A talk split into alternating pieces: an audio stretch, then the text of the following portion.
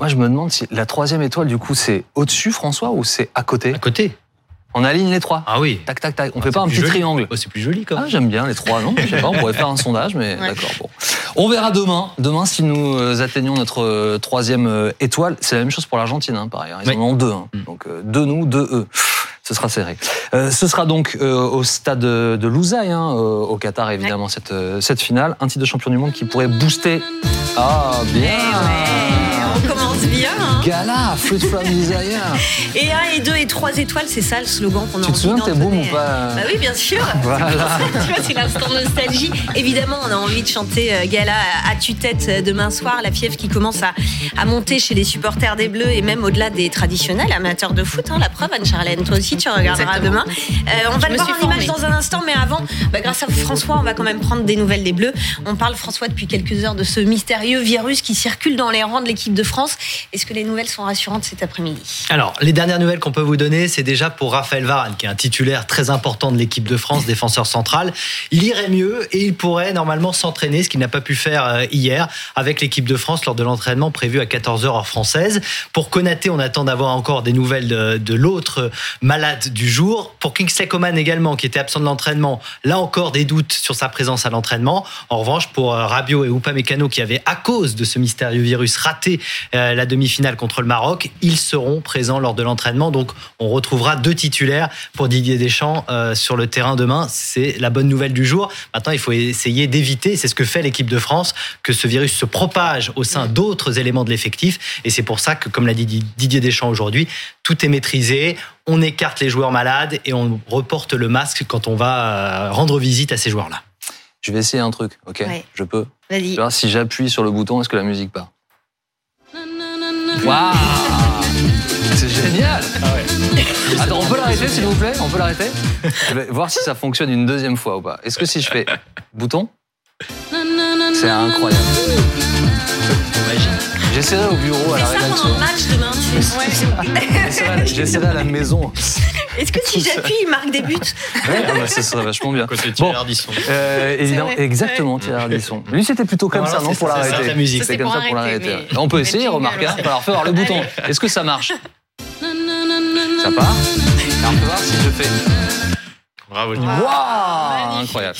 Bon, demain, évidemment, il y aura la musique et la musique, ce qui va avec, la ferveur des supporters pour accompagner les Bleus. Oui, ils seront quelques milliers au Qatar dans le stade, plusieurs millions ici en France. Regardez déjà mercredi soir, hein, quand la France s'est s'est qualifiée face au Maroc pour la finale, ces scènes de liesse à travers toute la France, des foules bleues, blancs, rouges qui chavirent de bonheur. On a rencontré Elodie.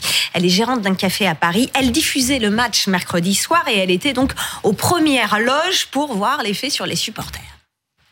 Ouais, très bien. Bon enfant, les gens étaient contents. On a senti un énorme engouement par rapport au début de la compétition. Et à 5000 km de Paris au Qatar, un Emmanuel Macron qui, lui, a appelé les Français à savourer tout ça. On l'écoute. Je veux que les Françaises et les Français profitent de ce bonheur simple, soient heureux. On est en finale, c'est formidable. Et donc sachons, nous, Françaises et Français, avoir des joies simples et être fiers. Et 70% des Français se disent fiers des Bleus. C'est le résultat de notre euh, sondage. Et là, pour BFM TV, chez les amateurs de foot, ils sont même 90% à être fiers de notre équipe de France. C'est vrai que c'est la magie de ce type de rendez-vous, ça va bien au-delà des amateurs de foot. Ouais, les enfants, les ados, les adultes, les plus âgés, toutes les générations, tous les milieux sociaux aussi, toutes les origines, passionnés de foot ou pas, la compétition est populaire. Mercredi soir, il y avait 20 millions de Français quand même devant la télé. hein. Imaginez, c'est quasiment un Français sur quatre. Tout ce petit monde est aujourd'hui un peu excité. Les prises de position euh, pour boycotter la compétition semblent un petit peu loin. Dans le dernier, dernier baromètre BVA, d'ailleurs, hier, on apprend que 19% des Français qui voulaient boycotter la compétition ont finalement changé d'avis avec le parcours des Bleus. C'est le cas de euh, Fabien Tossolini. Il est membre des Irrésistibles français et après trois semaines de boycott, ben, mercredi soir, il a craqué. J'ai été jusqu'à la limite, euh, y compris physique, de ce que je pouvais faire et de, de, de, porter cette valeur qui, qui sont, enfin, ces valeurs qui sont les miennes, c'est-à-dire de, de défendre ces travailleurs euh, qui ont, qui ont été privés de passeport, de, de, défendre les droits des homosexuels, des, des femmes, et, et, et, de montrer que cette compétition n'était pas une compétition écologiquement responsable. J'ai fait ce que j'ai pu. Voilà, j'ai été jusqu'au bout du bout. Et euh, ouais, j'ai ouvert euh, ma télé euh, à un peu plus de 21h10 au début de la deuxième mi-temps parce que je pouvais plus, parce que c'était absolument plus tenable. Et pour cette finale France-Argentine, certaines villes ont même décidé finalement d'installer des écrans géants. C'est le cas de la ville de Colmar dans l'Est. Extrait du reportage BFM TV signé Maléa Lamy. Au départ, le maire de la commune ne comptait pas installer d'écran géant, mais devant la ferveur suscitée par le mondial, il a changé d'avis. On s'est rendu compte lors des derniers matchs euh, que la capacité de nos bars, de nos restaurants pour regarder un match est largement insuffisante. Donc on a trouvé cet espace qui permettra de suivre dans les meilleures conditions le match. De nombreuses autres mairies françaises ont finalement fait le même choix pour permettre aux habitants de partager ensemble ce moment. Alors, la question marqué là. S'il gagne, c'est bon pour le moral? Alors, s'il gagne, il y aura des millions de Français avec le sourire aux lèvres, cet mm. effet booster sur le moral. Jean-Wilfried Forquès, qui est notre correspondant à Toulouse, il l'a déjà euh, noté dans les rues de la ville. C'était jeudi, juste après euh, la demi-finale. On oublie la réalité et, ça nous amène une confiance en nous euh, qui n'était pas qui était pas imaginable il y a quelques semaines. On voit effectivement un changement au niveau euh, des priorités. On était sur le sujet évidemment de l'Ukraine et des choses euh, bien plus importantes il y a encore quelques jours. Là désormais tout ça semble très très loin. Bah, tout le monde avait la banane au boulot, ça rigolait autour du foot, etc. Et ça, bah, ça part de la fin de semaine et on attend avec impatience le dimanche pour voir la finale. Trois sentiments qui dominent, joie, espoir, fierté. Alors, une victoire au mondial, est-ce que vraiment, vraiment, ça aura un effet sur le moral? J'ai posé la question au sociologue Gérard Mermet, il est directeur du cabinet Francoscopie. Écoutez.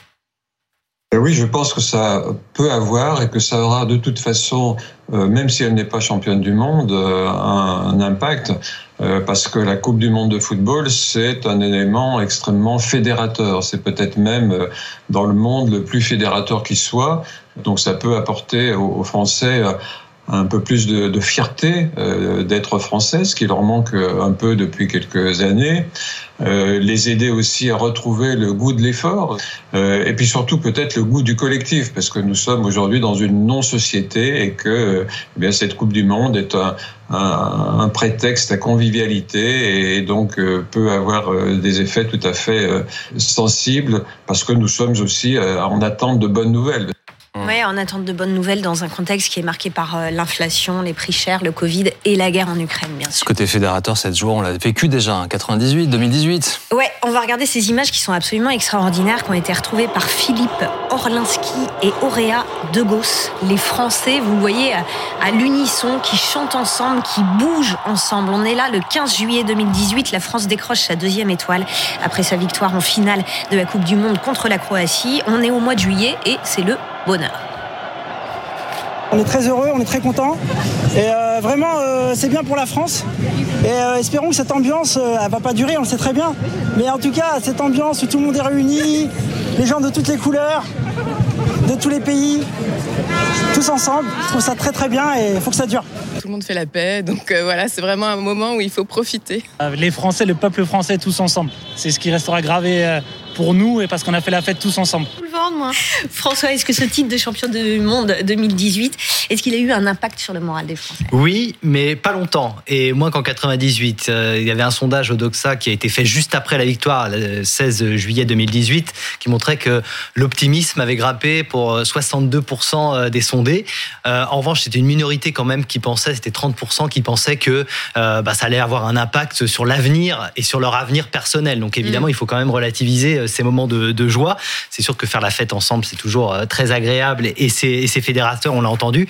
Euh, mais sinon, c'est surtout sur la fierté que ça joue. Euh, c'est vrai qu'il y a 80% à l'époque des sondés en 2018 qui, qui disaient que c'était très bien pour la fierté d'être français. Et quand on va à l'étranger, quand on part en vacances, puisque c'était au mois de juillet, évidemment, après, une fois qu'on est à l'étranger, c'est bien d'être français, c'est bien vu et ça fait toujours plaisir.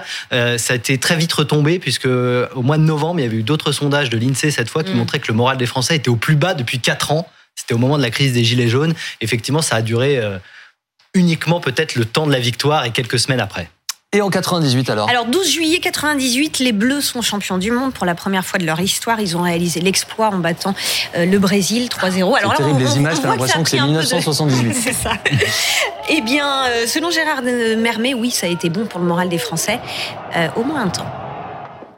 En 1998, où pour la première fois la France a, gagné cette Coupe du Monde, euh, il y a eu un écart de presque trois points euh, sur le moral des Français entre euh, juin et juillet. Et puis, il y a des autres moyens de, le mesurer. Par exemple, en ce qui concerne les volumes et les dépenses de biens d'équipement. Avant la Coupe du Monde, on achète plus de téléviseurs, plus d'ordinateurs ou de, tablettes. Ce sera peut-être la même chose après parce qu'il y aura un engouement, un, positivisme qui amènera à, dépenser plus. Euh, on a même mesuré dans certains cas et certains pays une baisse du taux de suicide pendant euh, la Coupe du Monde parce que bah, les gens se retrouvent, euh, il y a moins de solitude, euh, etc. Alors évidemment, pour qu'il y ait pleinement aussi cet effet booster sur le moral, il faut que les célébrations d'une éventuelle victoire se déroulent bien, pas de drame dans les rues dimanche soir. On parlera d'ailleurs tout à l'heure du dispositif qui sera déployé. Il y a beaucoup d'instituts de sondage hein, qui ont interrogé les Français sur ce que signifierait pour eux une victoire au mondial. Qu'est-ce qui en ressort? On va regarder l'étude Odoxa qui a été publiée hier soir. 32% des Français pensent que ça aura un impact sur leur morale et 75% pensent que ça aura un impact sur le sentiment euh, d'être fier d'être français. Ça va loin parfois. On a rencontré par exemple à Marseille des supporters qui se teignent les cheveux en bleu, blanc, rouge. Guillaume Marquis. Quelques coups de rasoir et un pinceau que ce coiffeur a passé toute la compétition. Franchement, elle est très jolie et euh, vive la France. Voilà, allez les bleus. Allez les bleus. Teinter les cheveux de bleu, blanc, rouge, c'est devenu la spécialité de ce salon. On a fait beaucoup de drapeaux marocains, euh, tunisiens. Euh, et là, ça va être beaucoup le, le drapeau de l'équipe de France, en espérant que dimanche, on décroche cette troisième étoile. Et en cas de victoire, les Français vont un peu s'identifier à leur héros. C'est ce que nous explique Farida Amiour, psychologue clinicienne. On parle surtout de foule et euh, de processus un peu d'identification euh, aux héros et là notamment bah, aux vainqueurs. Donc les personnes vont s'identifier en justement en prenant les goodies, les t-shirts et euh, s'identifier. Et d'ailleurs dans les slogans souvent ils disent on a gagné, on a gagné, alors que c'est l'équipe qui a gagné mais c'est vraiment une façon de s'approprier une part de cette victoire et puis aussi euh, narcissiquement de se sentir un peu valorisé, de sortir un peu de cette morosité ambiante et de pouvoir à un moment donné, mais c'est vrai que c'est un peu un feu de paille. C'est un peu un feu de paille, nous dit Farida euh, Amiour. Alors c'est vrai que tous les euh, psychologues, sociologues qu'on interroge nous disent que ça va être plus une parenthèse enchantée qu'un effet euh, durable parce que la réalité, la vie chère, la guerre en Ukraine, eh bien c'est toujours là et ça revient. Alors j'ai demandé à Gérard Mermet comment prolonger cette ferveur. Écoutez.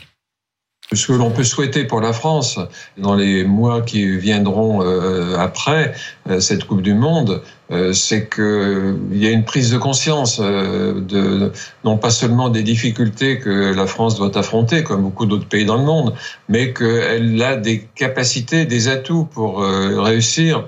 Je pense que les les joueurs eux-mêmes qui gagneront peut-être cette Coupe du Monde devraient peut-être sortir un peu de leur rôle de simple joueur, non pas se lancer dans la politique, mais expliquer leur aventure, expliquer comment est-ce qu'on y arrive, comment est-ce qu'on on, travaille, comment est-ce qu'on se, on fait abstraction des, différences pour, euh, au contraire, jouer les complémentarités. La France a beaucoup besoin de tout cela, et donc, euh, ben, je pense que les, j'espère que les responsables de, de Deschamps à, à Mbappé euh, se multiplieront dans les écoles, dans les médias aussi, ça sans doute, mais aussi dans les entreprises pour porter la bonne parole et pour nous dire que ben, rien n'est euh, rien n'est acquis, mais rien n'est impossible.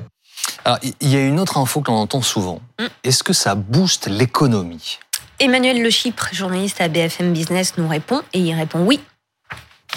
Il y a notamment une, banque néerlandaise qui est la banque ABN Amro qui a repris finalement euh, les performances économiques des finalistes de Coupe du Monde depuis 1970.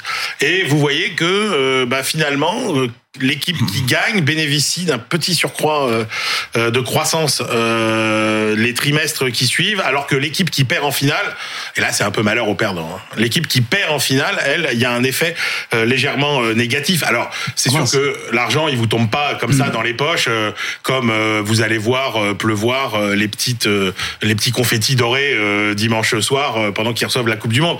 Mais il y a un climat qui est meilleur, il y a une envie de dépenser un peu plus forte ça donne confiance, euh, c'est bon pour l'image de la France.